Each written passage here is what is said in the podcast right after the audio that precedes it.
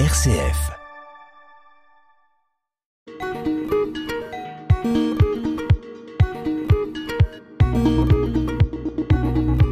Bonjour euh, Chris. Bonjour Marie. Bonjour à nos auditeurs et à nos auditrices. Bienvenue euh, dans l'émission Couleur du Monde. Alors aujourd'hui, euh, nous allons parler euh, d'un livre puisque nous reprenons notre cycle de littérature. Alors, le livre euh, dont il est question, je te laisse euh, nous donner son titre.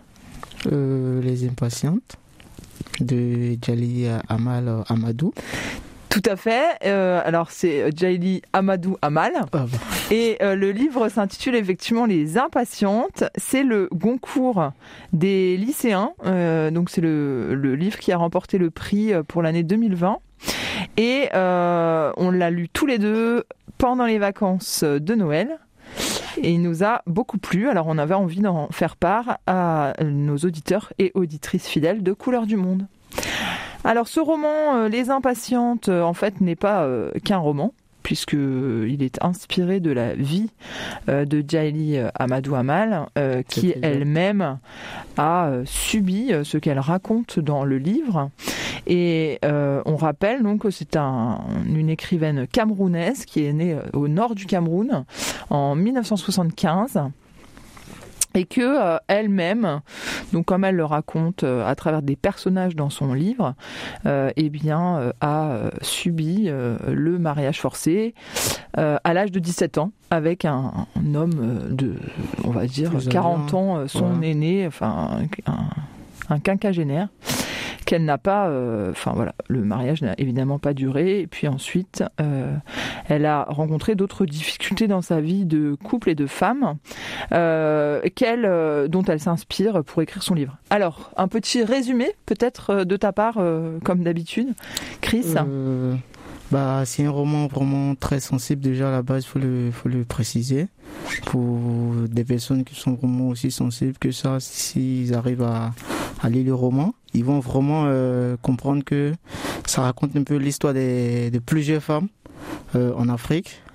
Elle n'a fait que relater l'histoire de trois femmes dont euh, Ramla, Hindou et Safira.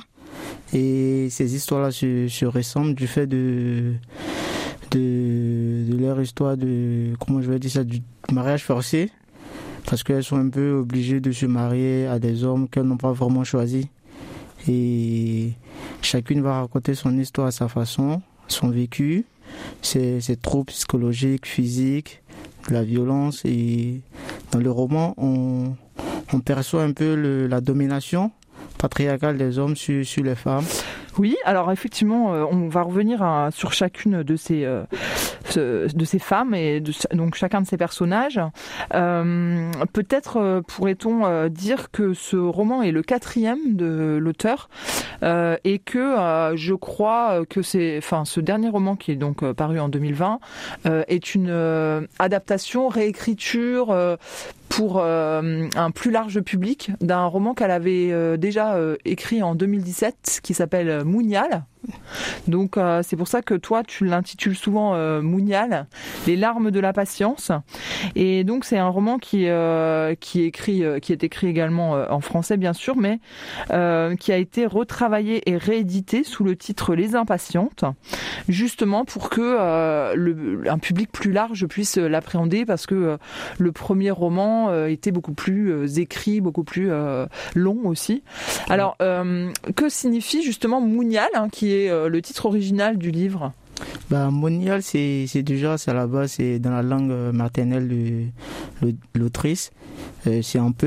Ça signifie patience, endurance, maîtrise de soi, soumission. Ça représente vraiment la, femme peul. C'est ce qui caractérise la femme peul dans, son être. C'est-à-dire il faut, il, faut, il faut se soumettre, il faut vraiment accepter d'être patiente vis-à-vis de ta vie de couple. Il y aura plein de choses, mais il faut accepter. C'est son destin de femme. Oui, c'est ça, c'est une sorte de qualité euh, intrinsèque euh, à la femme qui fait que euh, lui demande d'être impassible face aux difficultés de la vie et de bah, laisser finalement les hommes prendre, faire les choix Mm. et de les euh, et de les accepter, de les de les de, de les supporter euh, d'une façon euh, tout à fait on va dire, impassible, quoi. Bah, Alors justement, le, le, Mounial, les larmes euh, de, du premier euh, roman, enfin du, du, titre Les larmes de la patience, deviennent les impatientes. Est-ce que tu as compris euh, pourquoi ce titre avait été modifié? Bah, selon moi, les impatientes, parce que franchement, c'est, je pourrais dire, c'est vraiment difficile pour, pour ces femmes qui, qui veulent se révolter dans, dans une certaine manière, mais on leur demande de patienter. Mhm. Mais leur nature, en elle, demande de ne pas patienter.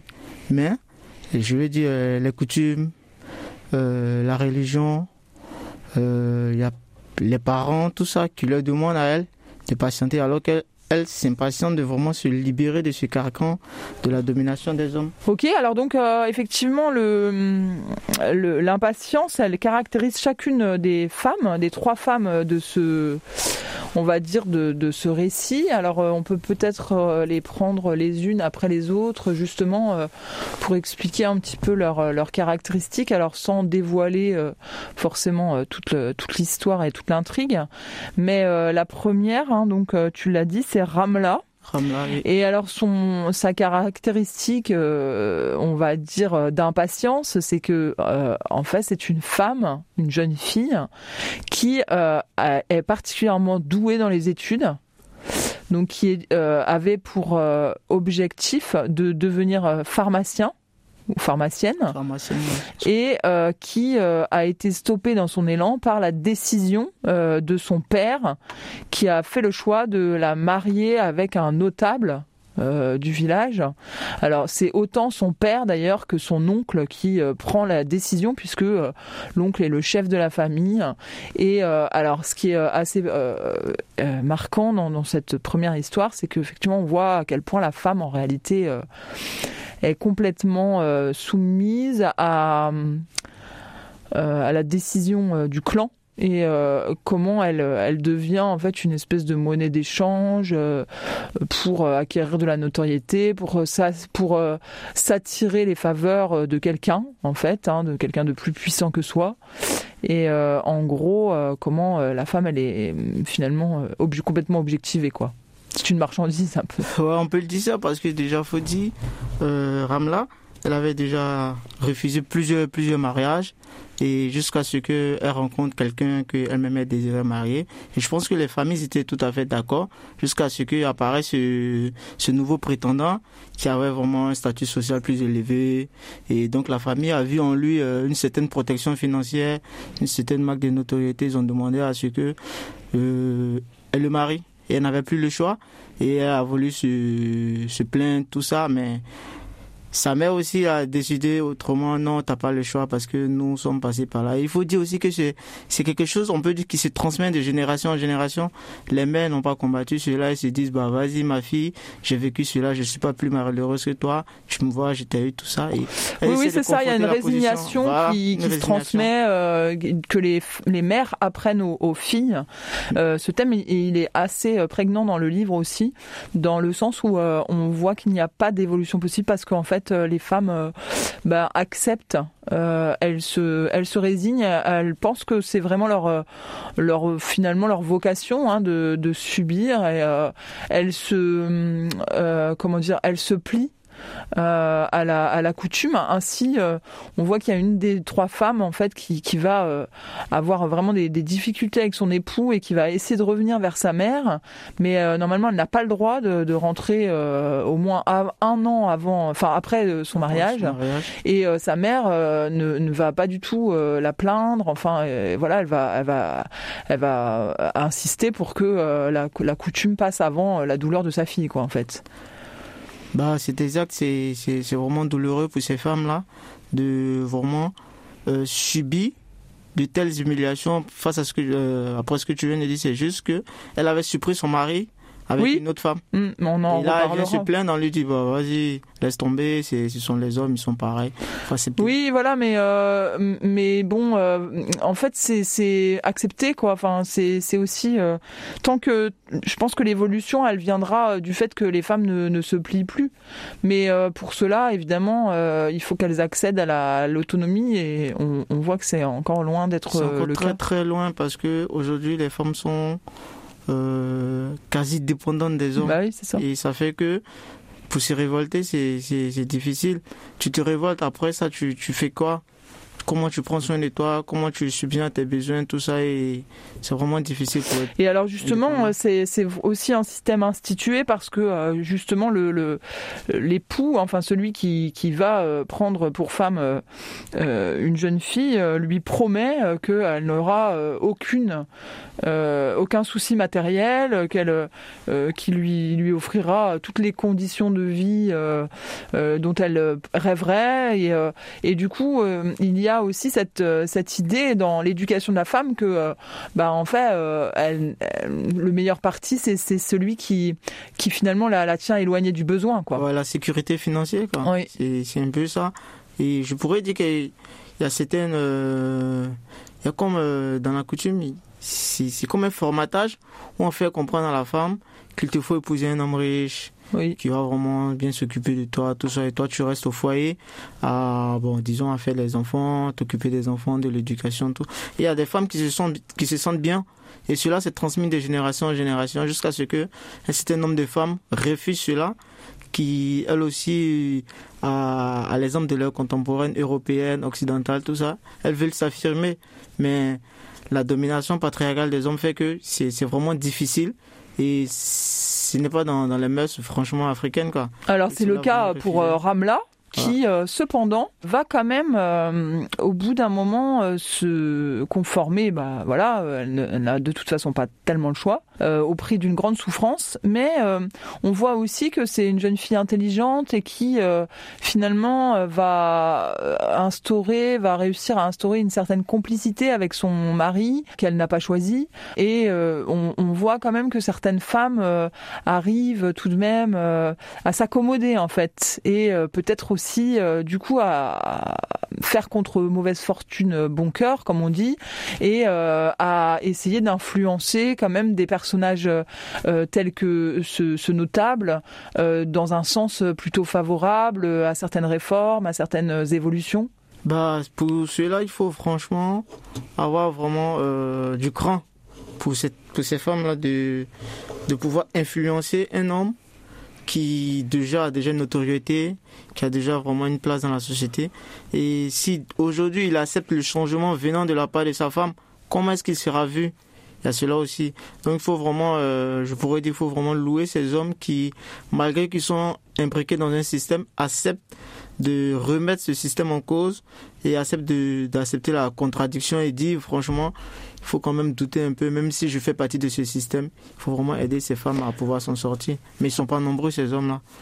Alors du coup, oui, on peut parler du, de la deuxième, euh, du deuxième personnage féminin, puisqu'il s'agit du, euh, de la première épouse de, de, de ce, cet homme que, que, qu'épouse donc euh, Ramla. Je crois qu'il s'appelle Moubarak ou je un truc. Et, et donc, ce, cette, cette deuxième femme, Safira, elle voit arriver sa cette deuxième épouse avec beaucoup beaucoup d'amertume et de chagrin parce que euh, euh, ce, cet homme hein, euh, lui avait promis qu'elle serait sa seule épouse et finalement l'âge venant et puis certainement aussi la nécessité du du prestige social voilà faisant il a il a rompu hein, cette promesse et alors moi j'ai retrouvé du coup dans ce livre ben, cette, cette, cette préoccupation cette ce souci qu'il avait déjà rencontré euh, euh, dans Mariam Abba, pardon, dans une si longue lettre, hein, puisque elle, elle parlait déjà de cela, de cette concurrence entre femmes.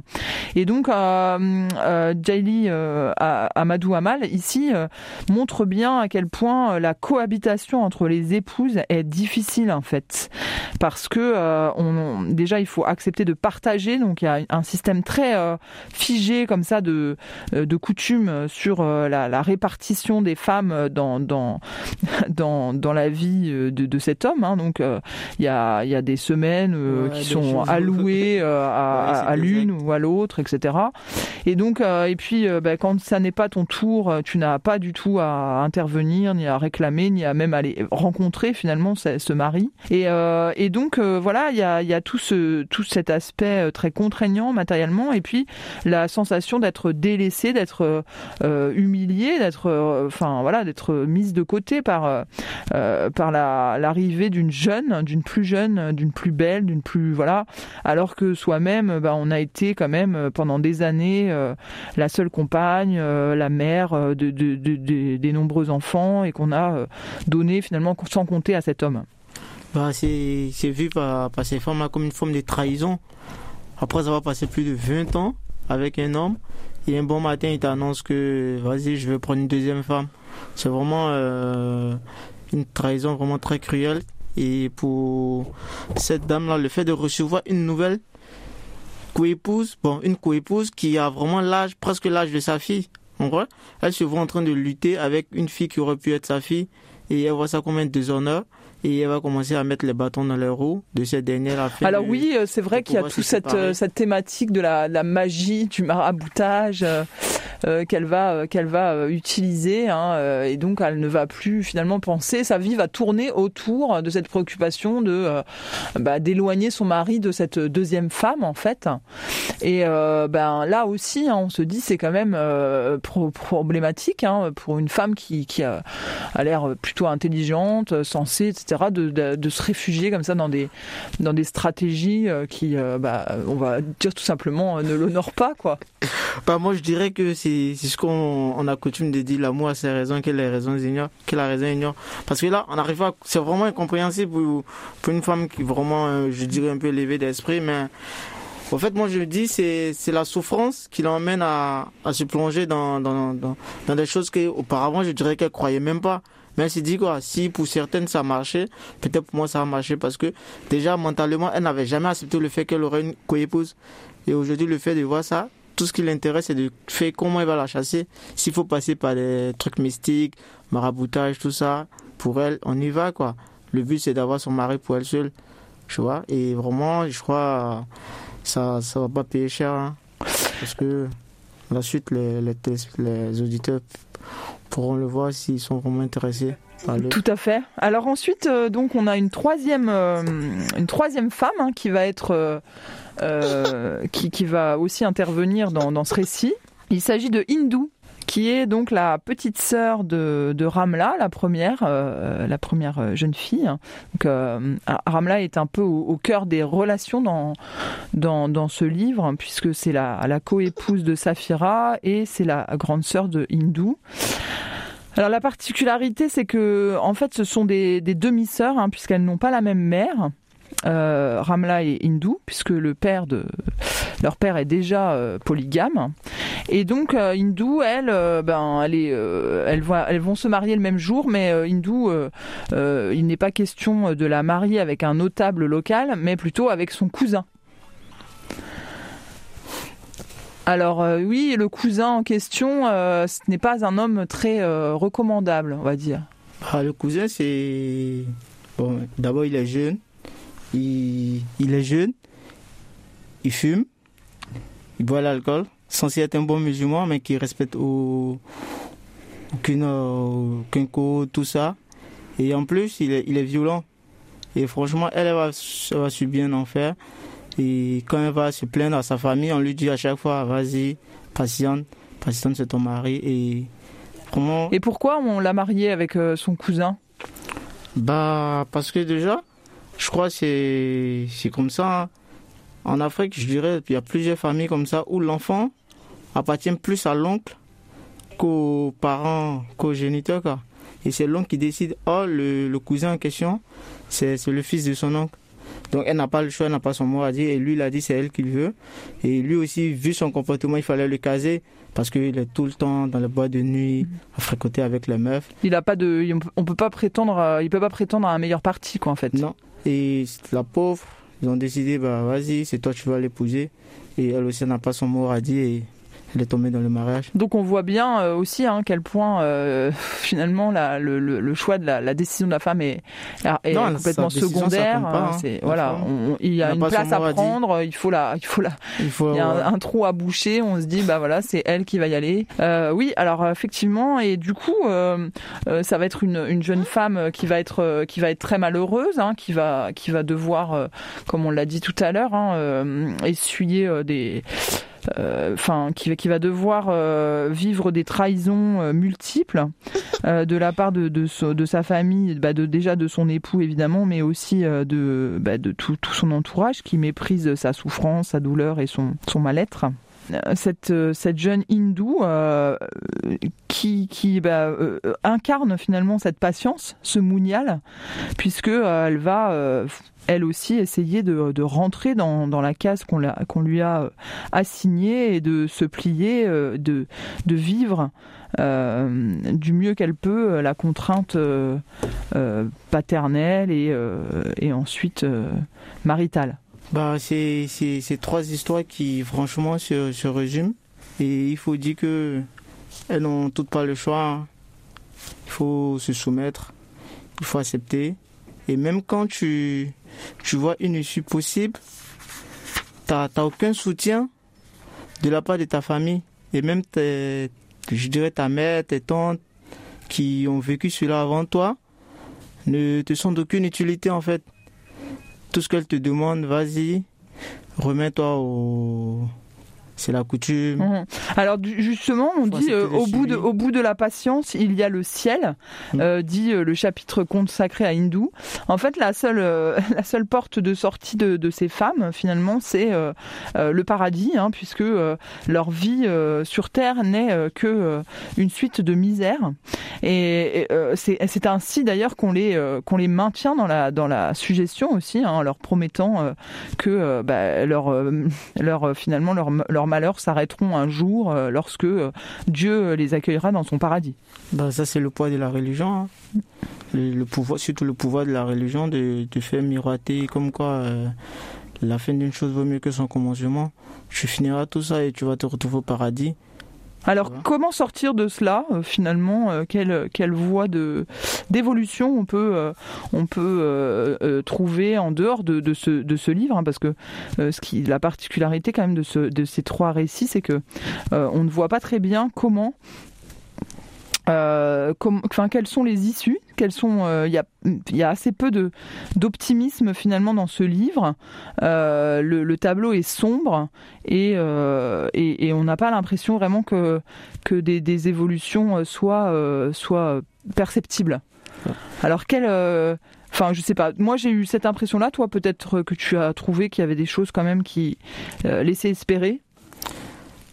Bah, espérer, espérer, c'est vraiment difficile d'espérer parce que moi je me dis, il y a, nous sommes dans, des États ou dans des nations qui vraiment légifèrent en, dans ce sens où le mariage forcé est interdit, où certaines pratiques sont encore interdites et ces pratiques elles sont toujours monnaie courante au sein de la société.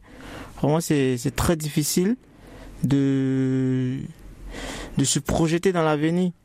Parce que pourquoi est-ce que nous avons toutes ces lois cette réglementation et ces pratiques-là continuent Moi, c'est la question que je me pose. moi, je pense que c'est bien sûr par l'éducation hein, que on va euh, faire évoluer les choses. D'ailleurs, euh, je crois que euh, euh Jaili Amadou Amal a créé elle-même une une, une association hein, qui, qui aide justement, qui porte ces, ces questions et qui favorise l'éducation, la, la, scolarisation des jeunes filles, parce que effectivement, il me semble que on n'aura pas d'autres possibilités d'évolution. On voit bien d'ailleurs que la, première, hein, celle qui, veut devenir pharmacienne, bah, c'est vraiment grâce à, ses études au lycée euh, qu'elle va euh, bah, comprendre euh, que, que, son destin n'est peut-être pas celui euh, que vivent toutes les femmes autour d'elle, quoi. L'éducation a son rôle, mais en dehors de l'éducation, lorsque tu veux te révolter, où, où, est-ce que tu vas trouver les appuis aussi, c'est ça? Parce que tu es dans une famille de qui tu, tu dépends totalement, je dirais entièrement, et lors de tes études, tu prends conscience de quelque chose qui n'est pas normal et tu décides de te révolter comment est-ce que tu seras vu s'il n'y a pas vraiment un accompagnement, s'il n'y a pas vraiment comme euh, des dames comme euh, euh, l'autrice qui a vraiment l'auteur qui a vraiment fait des, oui, c'est une militante. Hein, Voilà, il faut elle, elle, porte quand même cette voie-là. oui, oui, elle, elle, agit hein, pour. Moi, je pense qu'il faut plus d'associations qui, qui vont vraiment accompagner ces, ces jeunes filles-là qui, qui décident vraiment de ne pas accepter la coutume. Quoi. Tout à fait, oui. Alors, euh, ben, on va conseiller, hein, euh, pour finir, euh, nos auditeurs et auditrices de, se plonger dans ce, récit pour pouvoir ben, prendre peut-être la mesure de, ce qui, de ce qui reste à accomplir. Et puis, de, bon, nous, notre, propos, hein, c'est toujours d'aider les jeunes à, faire des études, à, s'élever un petit peu intellectuellement pour ben, mettre un peu en doute ces traditions qui euh, ben, infantilisent et euh, sont très, enfin, au total désavantage de la femme.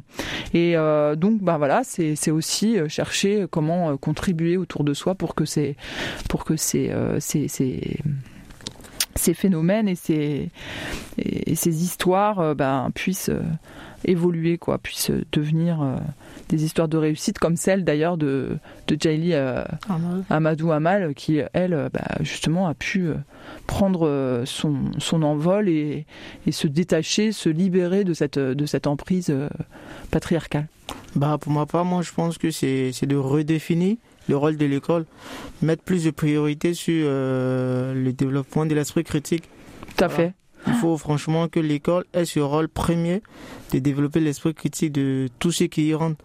Et c'est de là que vraiment on va se poser les vraies questions et tirer les, vraies leçons pour pouvoir changer la société africaine. Eh bien, merci euh, Chris et puis merci à nos auditeurs et nos auditrices et on se retrouve très vite pour euh, notre critique de livre.